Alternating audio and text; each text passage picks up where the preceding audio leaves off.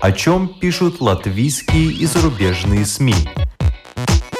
И не только на первой полосе. Медиа поле. На латвийском радио 4.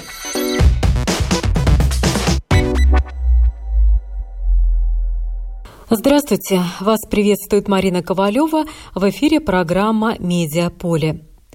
«Пегасус» – новое глобальное оружие для того, чтобы заставить журналистов молчать. Так называется проект, реализованный консорциумом Forbidden Stories – запрещенные истории.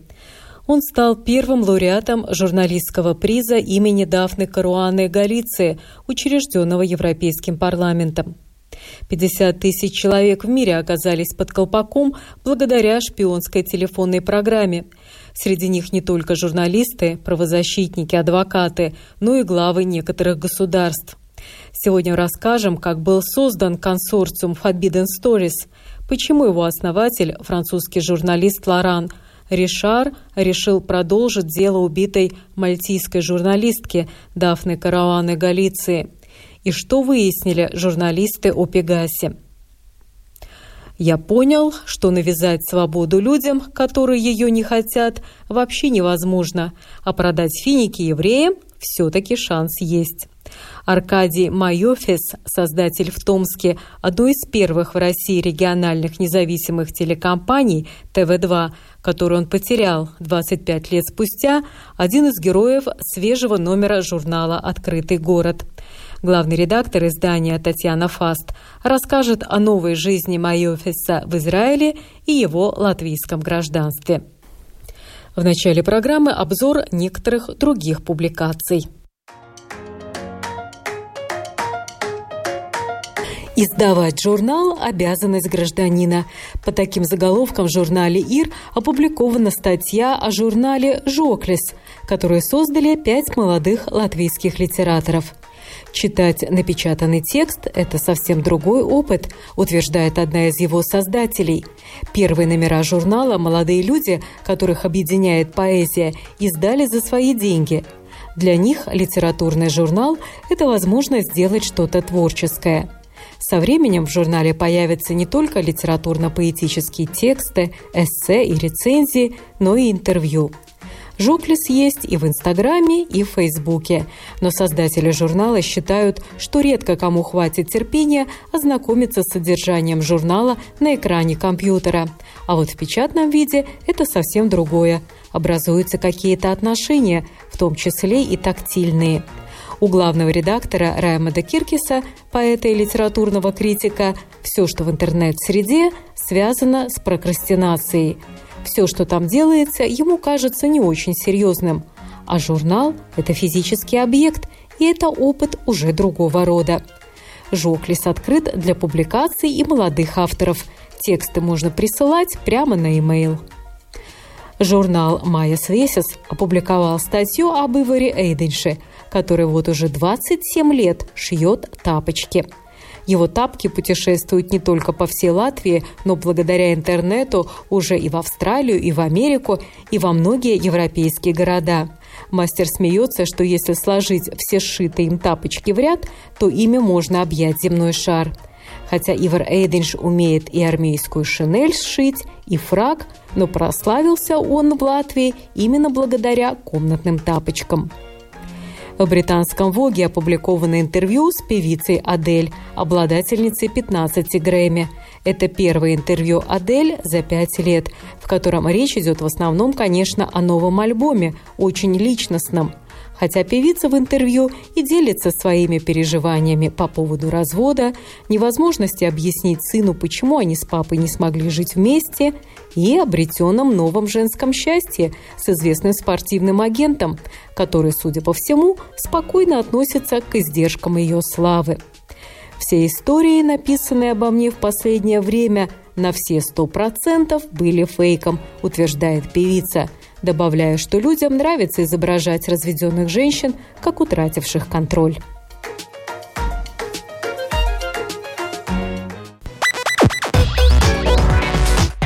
Медиа поле. На латвийском радио 4.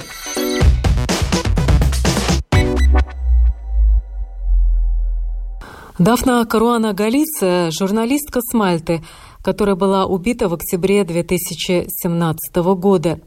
Ее машину взорвали, ей было всего 53 года.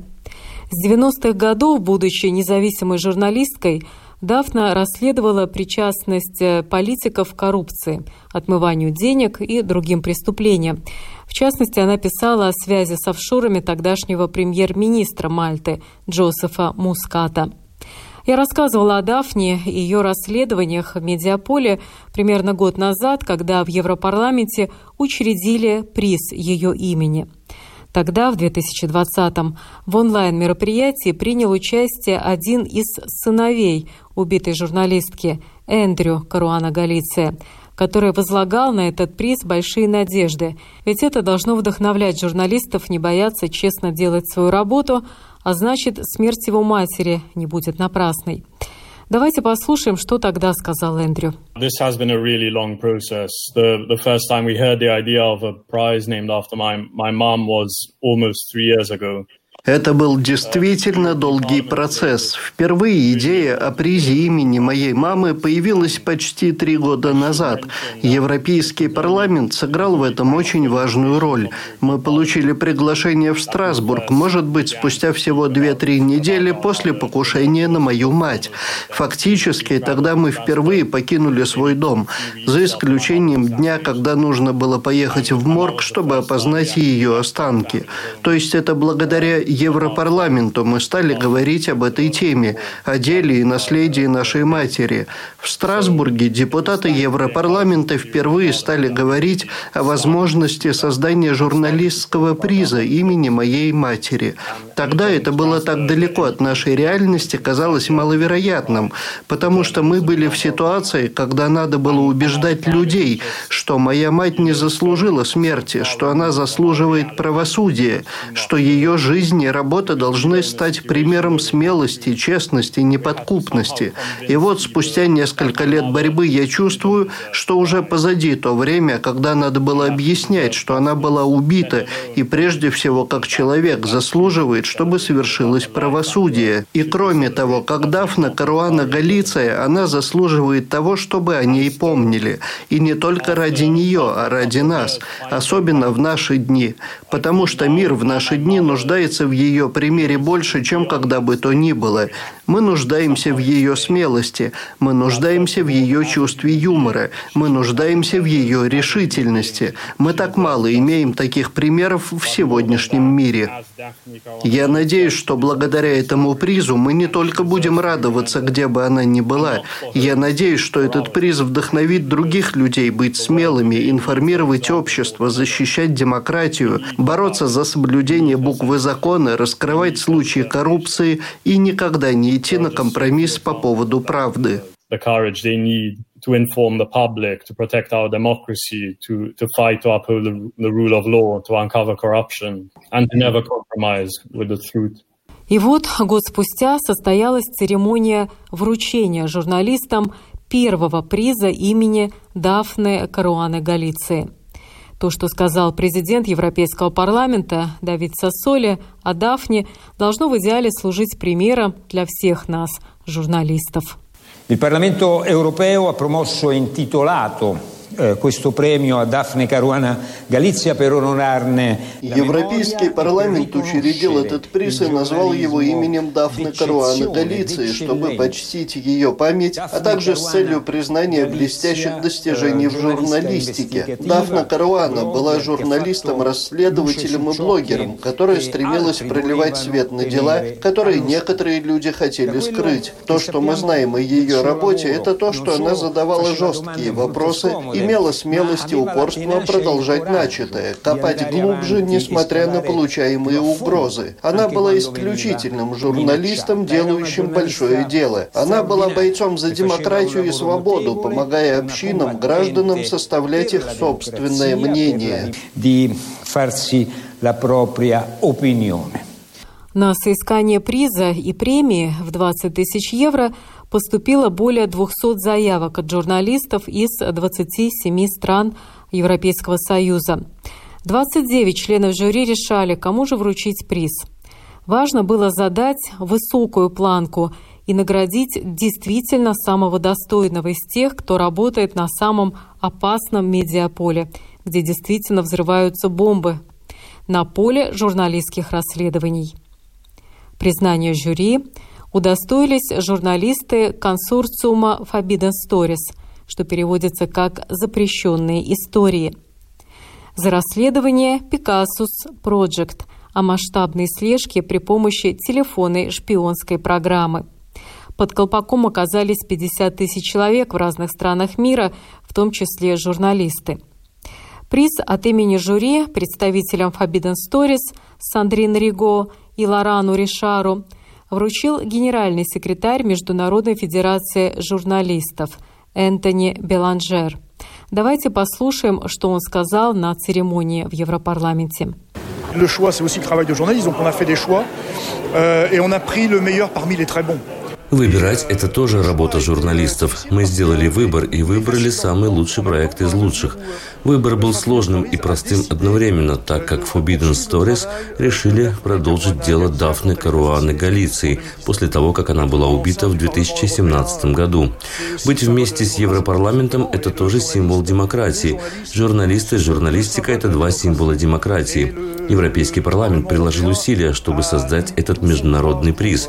И мы, конечно, помним, что президент Европейского парламента сам долгие годы был журналистом в Италии, и это его дань уважения своей предыдущей карьере, а главное дань уважения современной журналистике, которая находится под реальной угрозой. Как вы знаете, в мире ежегодно убивают около 65 журналистов.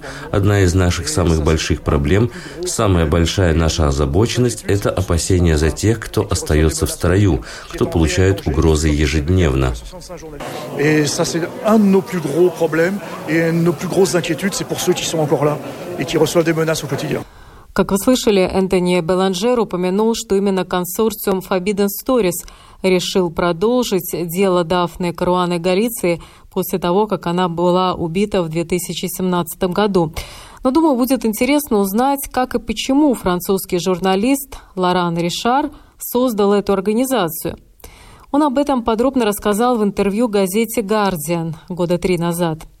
А дело в том, что 7 января 2015 года офис новостного агентства, в котором тогда работал Лоран Ришар, находился напротив офиса карикатуристов Шарли Эбдо. Он пришел на работу всего пять минут спустя после ужасного кровопролития в редакции Шарли Эбдо. И то, что он увидел, его тогда потрясло. И это при том, что Лоран раньше работал в горячих точках. Он писал и о конфликте в Ираке, и в Кашмире, расследовал деяния диктаторских режимов. Но то, что журналистов можно убить за рисунок, его потрясло до глубины души. Именно тогда Лоран Ришар решил, что журналисты должны объединяться для того, чтобы противостоять цензуре и вообще противостоять сообща уголовщине, направленной против журналистов. Лоран э, признается, что нечто подобное было и раньше. Э, так, в 1976 году в США 38 журналистов объединились, чтобы продолжить расследование, начатое убитым в Фениксе Доном Болзом, писавшим о чикагской мафии. В 2015 году, когда в Азербайджане посадили журналистку Хадиджу Измайлову, ее коллеги из Organized Crime Corruption Reporting Project продолжили расследование о коррупции, налоговых махинациях в правящей семье в Баку. В Рио-де-Жанейро журналисты подхватили дело репортера Тима Лопеса, которого сожгли заживо в 2002 году, когда он занимался делом о наркотрафике в фавеле. Если вы думаете, что это все дела давно минувших дней, то ошибаетесь. Летом этого года, как полагают, наркомафия расправилась в Нидерландах с известным телерепортером Питером Деврисом. В него было выпущено пять пуль, одна из них попала в голову журналисту, и произошло это не где-нибудь в Рио, а в Амстердаме. И вот когда Лоран Ришар узнал об убийстве Дафны Каруаны Галиции, он решил продолжить ее дело. Он считает, убить одного журналиста – это одно – но вот 20 или 30 сразу, которые придут на его место, это уже совсем другое. Продолжение расследования коррупции на Мальте было первым международным проектом консорциума Фабина Сторис. В него э, были вовлечены 45 журналистов из 15 стран. Они выяснили, например, что инвесторы обманом покупали мальтийское гражданство за миллион евро, а родственники премьер-министра Мальты могли помогать элите в отмывании средств. По идее авторов запрещенных историй, журналисты, которые чувствуют угрозу своей безопасности, могут загрузить свои неопубликованные материалы по защищенным каналам связи на сайт проекта. Если журналист станет жертвой покушения, его работа будет доведена до конца. Приз Forbidden Stories получил уже за проект «Пегасус» о масштабной слежке. Вот что об этом проекте после награждения сказал сам Лоран Ришар.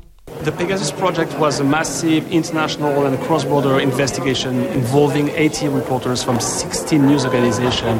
Проект «Пегасус» — это трансграничный международный проект расследовательской журналистики, в который были вовлечены 80 репортеров из 16 медиаорганизаций при участии Amnesty International Security Lab. Мы расследовали дело об использовании программы телефонных звонков «Пегасус» для шпионажа за журналистами, защитниками прав человека, главами государств в разных странах. Это был очень опасный, сложный проект. Было сложно руководить этим проектом с точки зрения секретности, чтобы оставаться незамеченными долгое время. Это дело крайне важное, потому что оно показывает, как демократия может оказаться под угрозой в результате злоупотребления этой шпионской программой. Но самый большой вызов – подотчетность и прозрачность со стороны стран. И даже в ЕС у нас по-прежнему есть вопросы к некоторым странам об использовании программы «Пегасус». Быть журналистом сейчас очень опасно во всем мире, и даже в Европейском Союзе. Если мы посмотрим на то, что произошло за последние четыре года на Мальте, в Словакии, в Нидерландах, в Греции, то видно, что быть журналистом очень опасно. Проект «Пегасус» рассказывает о том, что некоторые страны и некоторые службы разведки угрожают, устраивают слежку, мониторят действия журналистов. Ситуация вызывает очень большие опасения, и получение этой награды для нас очень важно. Of journalists. So, so yes, the situation is quite concerning, and receiving this award here make a lot of, of, of sense. 18 июля этого года Forbidden Stories из 17 СМИ разных государств опубликовали результаты этого расследования – согласно которым ряд стран мог вести слежку по всему миру с помощью израильской системы «Пегасус», разработанной корпорацией NSO Group. Под колпаком, как утверждается, могли находиться как минимум 50 тысяч человек.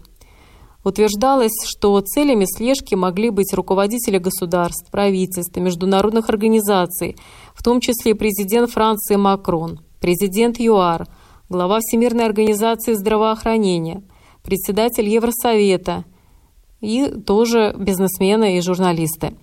Чаще всего в базе «Пегасус», если верить расследованию, встречаются имена и фамилии из Азербайджана, Бахрейна, Венгрии, Индии, Казахстана, Мексики, Марокко и Арабских Эмиратов. В базу опасного софта по всему миру были внесены телефоны как минимум 50 тысяч граждан, которые об этом могли даже и не знать. Программа может использовать даже малейшие сбои приложений, в том числе служб обмена сообщениями. Они могут просочиться внутрь. Невинной жертве больше нет необходимости нажимать ссылку. Достаточно одного телефонного номера, пояснял в СМИ руководитель проекта Amnesty International Венгрии Арон Деметер. Это расследование широко освещалось в СМИ и получило заслуженную награду. Как говорит сам Лоран Ришар, можно убить журналиста, но нельзя заставить его замолчать. Можно убить посланника, но не само послание. Совместная работа – это лучшая защита. Убийство одного журналиста не имеет смысла, если коллеги продолжат его расследование. Приз имени Дафны Каруаны Галиции ждет своих героев и в будущем году. Медиа поле. На латвийском радио 4.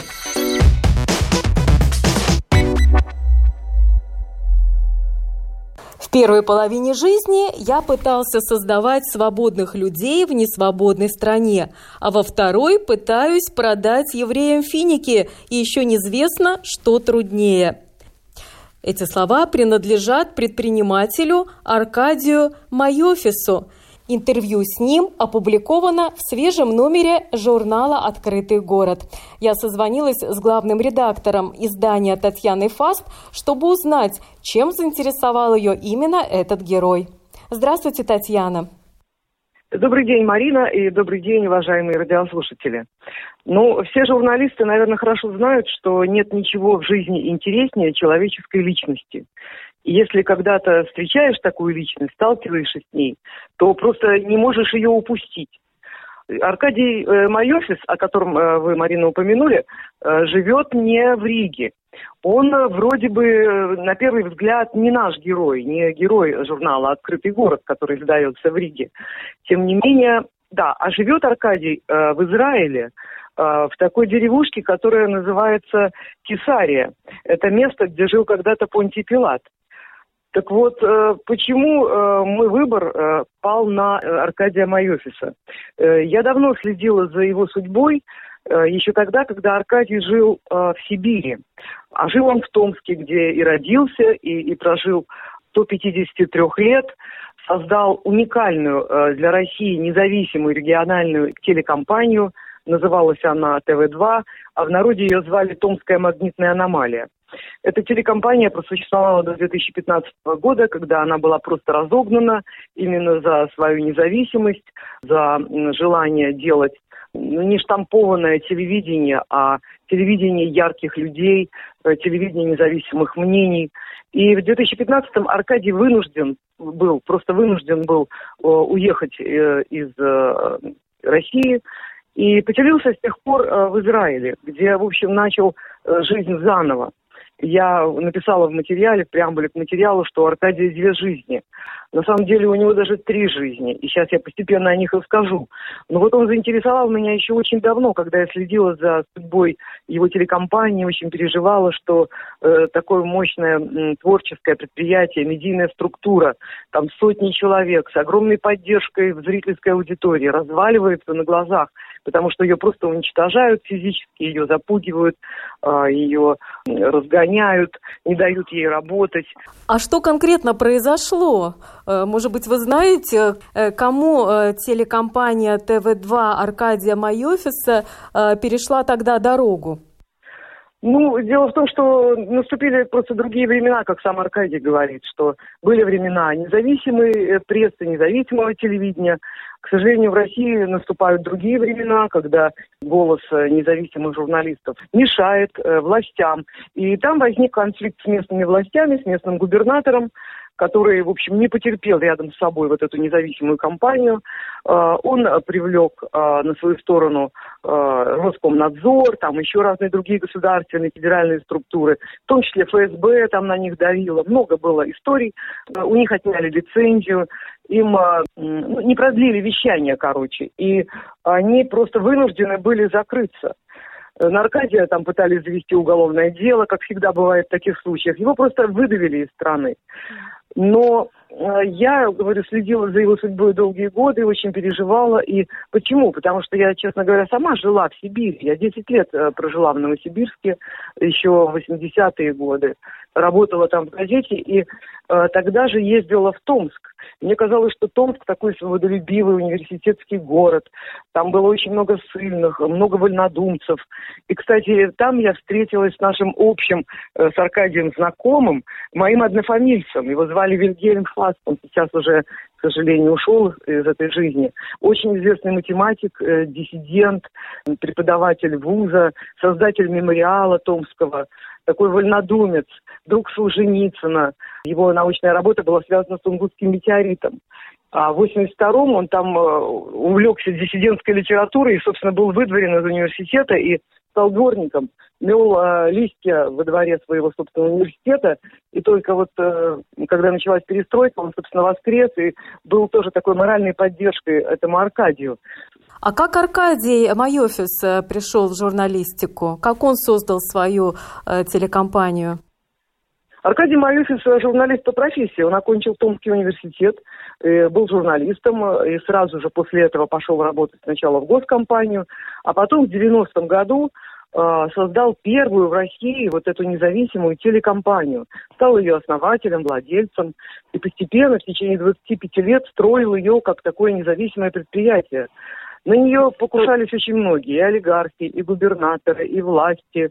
Тем не менее, он, в общем, смог выстоять, и 25 лет, как вот вы сказали, он действительно пытался создавать независимых людей э, во всем своем сибирском регионе. То есть его независимый проект был даже раньше, чем э, телекомпания «Взгляд»? Э, э, ну, «Взгляд» был в конце 80-х, а он в 90-м. Ну, где-то примерно в одно и то же время они существовали. И это был действительно такой прорыв в журналистике. Он очень пользовался огромной популярностью мечей. И когда был закрыт канал, буквально Э, сотни, тысячи людей выходили на улицы, писали письма в Москву, требовали, там были демонстрации в защиту этого телеканала. Но, как часто это бывает, ничего не помогло. Канал был очень популярный в свое время, и в России он получал там 22 тысячи получили его журналисты. Это было по-настоящему такое народное телевидение. Хотя они э, в основном транслировали городские новости. Можно его назвать региональным, но по своему Э, по своему звучанию, по своему такому влиянию на людей, он был гораздо выше регионального.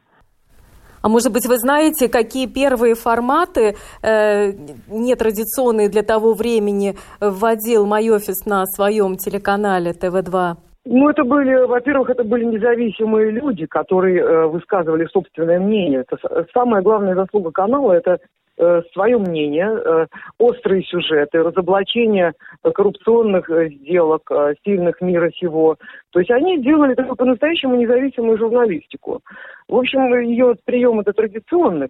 Когда они начинали, тогда э, были власти, в общем, которые поддерживали эти начинания там в начале 90-х.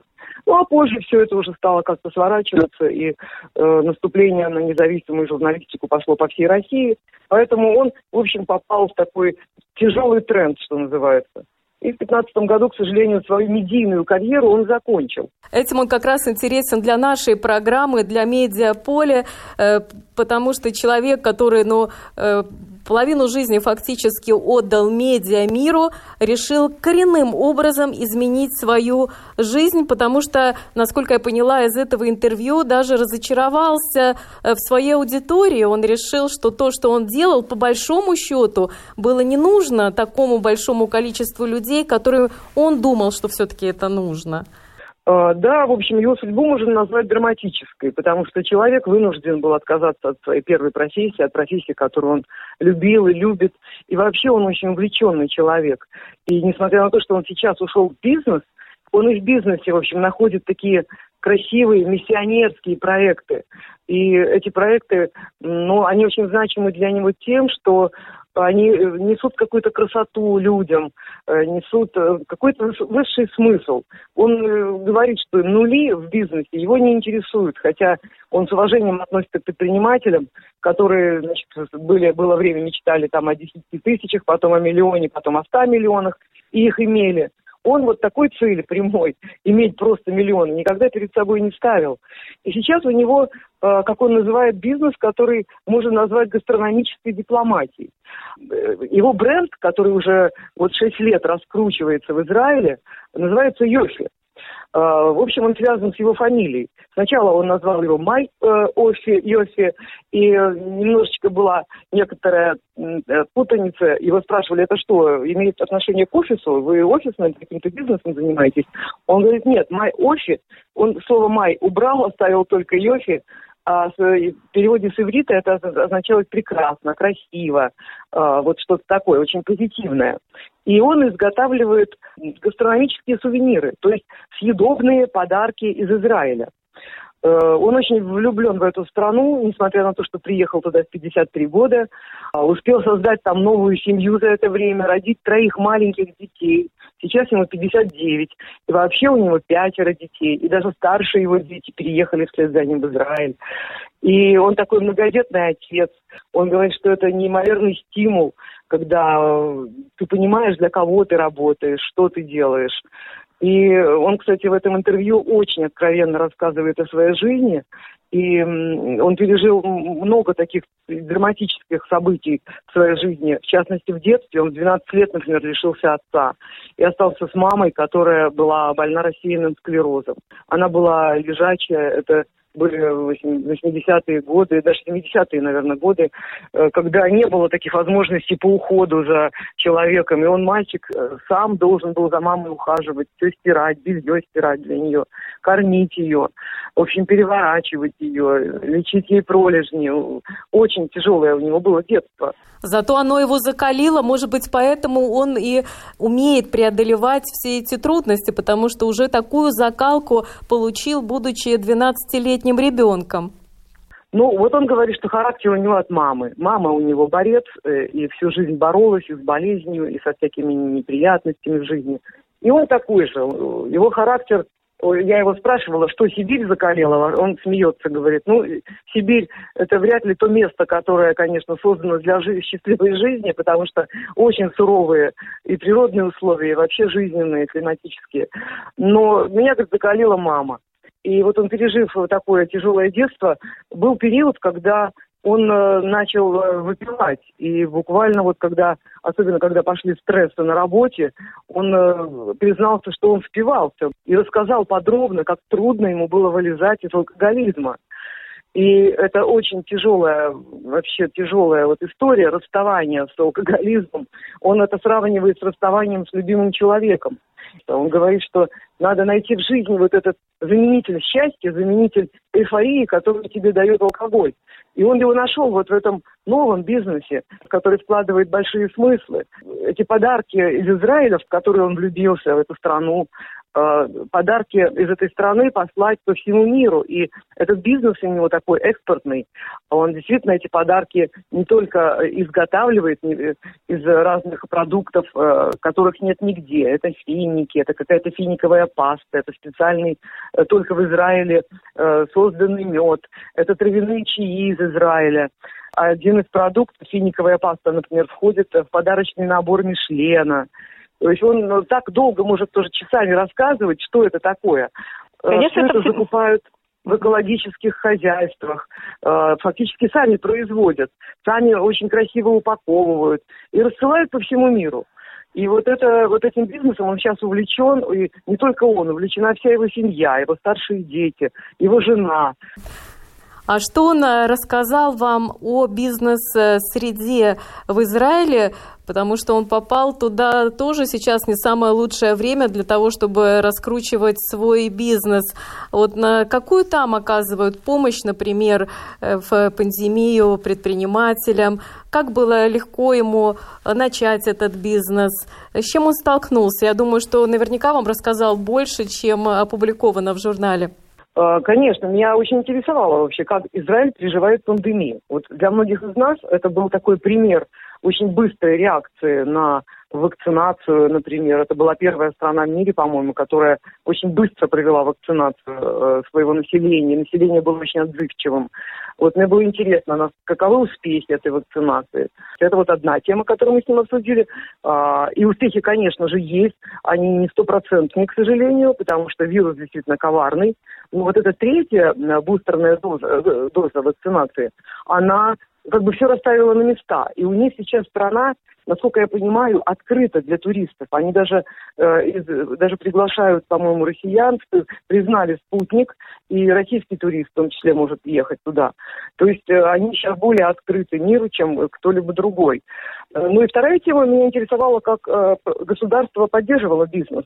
Ну, Аркадий предприниматель, поэтому, конечно, у него свой критический взгляд на такие вещи. Хотя я понимаю, что израильское правительство поддерживало населения 70% зарплат тех, кто дома сидел в пандемию и переживал локдаун. И, конечно, поддерживала предприятие с оборотом. Но Аркадий, в общем, так скептически смотрит на эту поддержку. Говорит, что мы рассчитывали, что ее будет больше. И сначала обещали очень, э, так сказать, хорошую поддержку предпринимателям, э, пострадавшим от э, пандемии. Но э, Израиль – это страна, которая очень много говорит. И говорили больше, и обещали больше, чем сделали. В итоге там несколько раз меняли схемы этой поддержки. И того, чего ожидали, они не получили. Хотя их бизнес весь построен на экспорте. И 80% э, их товара, они шли э, через, э, шли на экспорт, а 90% от этих 80 шли через duty-free, которые практически просто были закрыты. И он говорит, что до пандемии обороты были такие высокие, что мы очень много сделали заказов, взяли кредиты, вложили очень много денег в раскрутку. И эта пандемия, конечно, просто остановила на 100% их бизнес. Но, тем не менее, он человек деятельный, у него большие связи по всему миру, и они сумели выйти из э, вот этого тяжелого периода локдауна, очень тесно работают с Америкой, очень тесно работают с Россией, через еврейские общины они как-то распространяют свою продукцию. Они вышли из кризиса, вышли и сейчас снова наращивают обороты. Угу. То есть не только латвийские предприниматели жалуются на недостаточную поддержку со стороны государства, так что все предприниматели в мире э, вынуждены, в общем-то, выкручиваться своими собственными силами. Татьяна, но вы же понимаете, что журналистов бывших не бывает. Неужели у Аркадия нет никаких мыслей о том, чтобы э, создать какой-нибудь новый медиапроект? Может быть, в Израиле, может быть, в Латвии. Вот об этом вы не говорили? А, вот есть люди, наверное, которые умеют отрезать прошлое. Я, мне так показалось, что Аркадий как раз, он, видимо, столько пережил с медийным проектом, он, для него это была такая драма, он, э, как он говорит, вот даже э, чуть ли алкоголиком не стал, он упал на такое дно, что он уже просто боится связывать свою жизнь с медиями.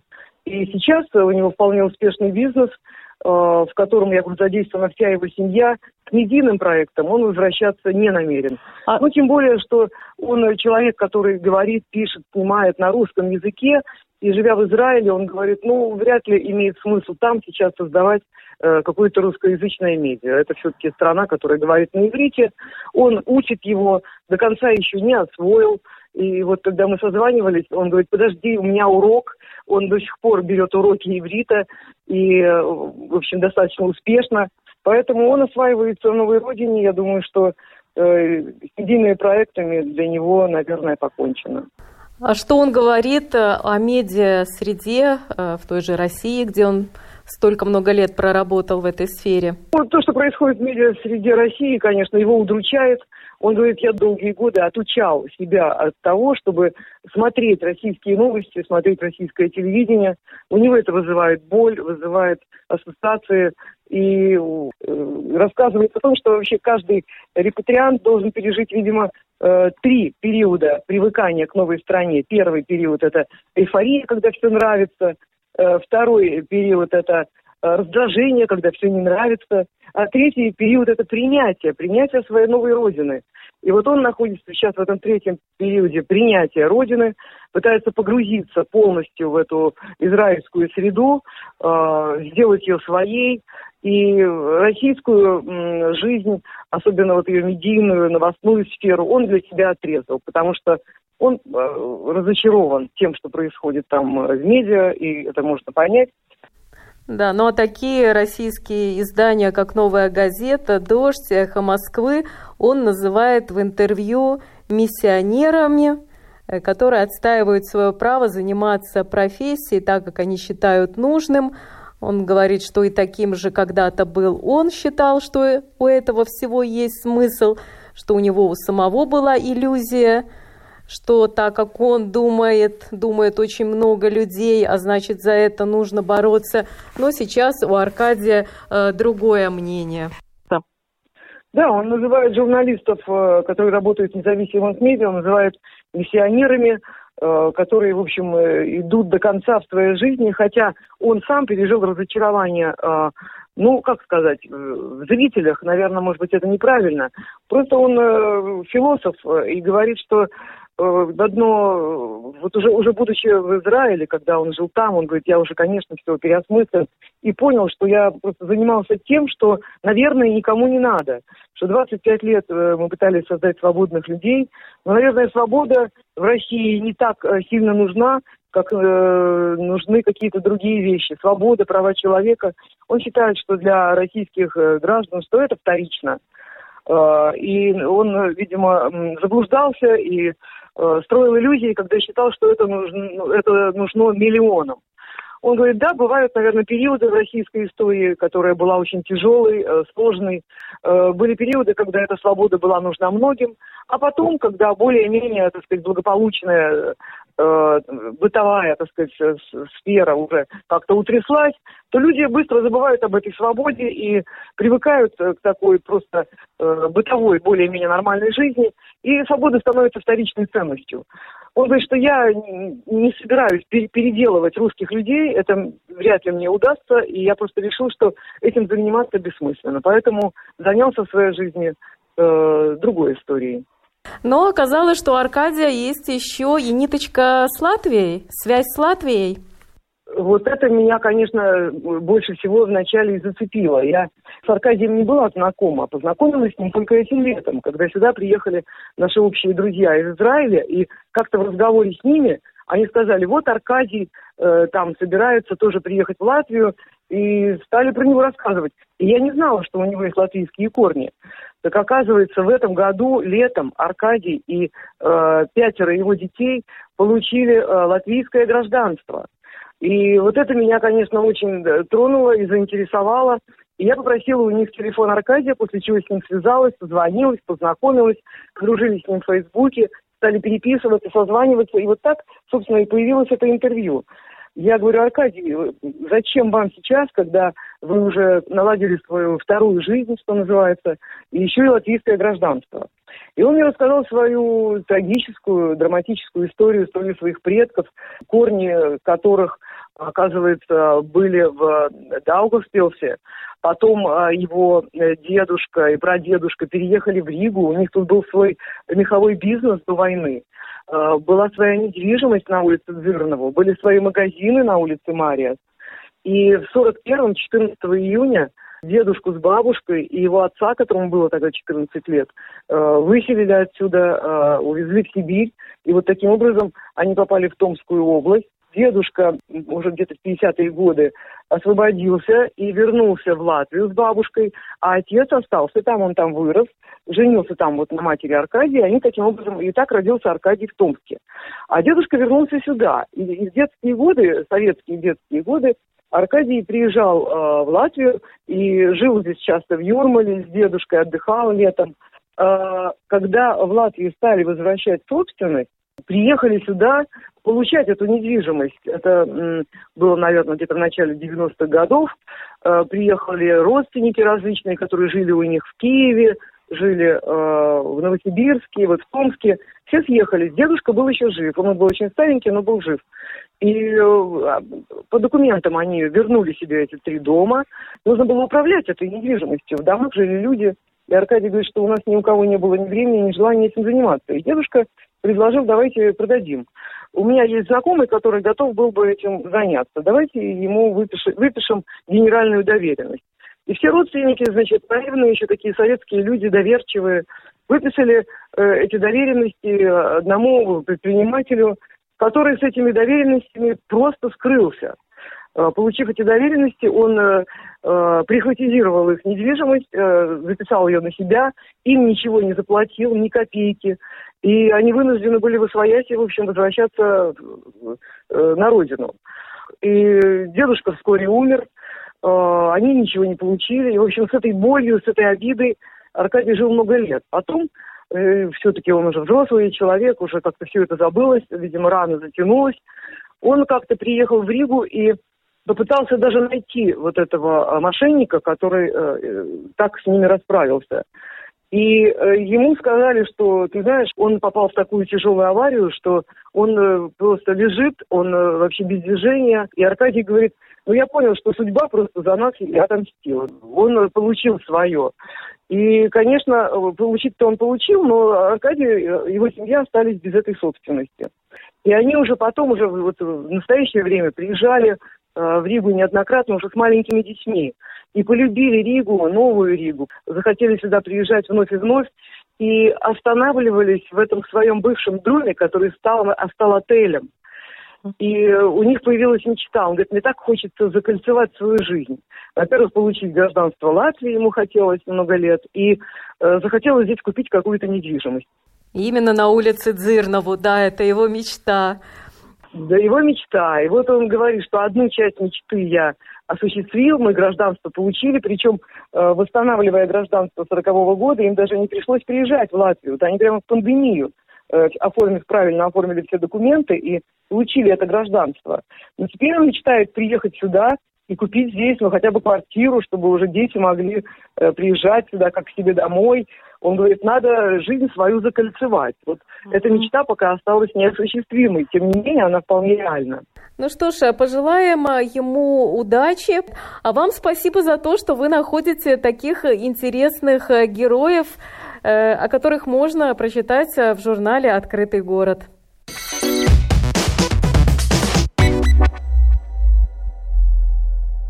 Медиаполе, как видим, может легко превратиться в минное поле. А как использовать саперную лопатку, каждый решает сам. Программу подготовила и провела Марина Ковалева. Спасибо за внимание.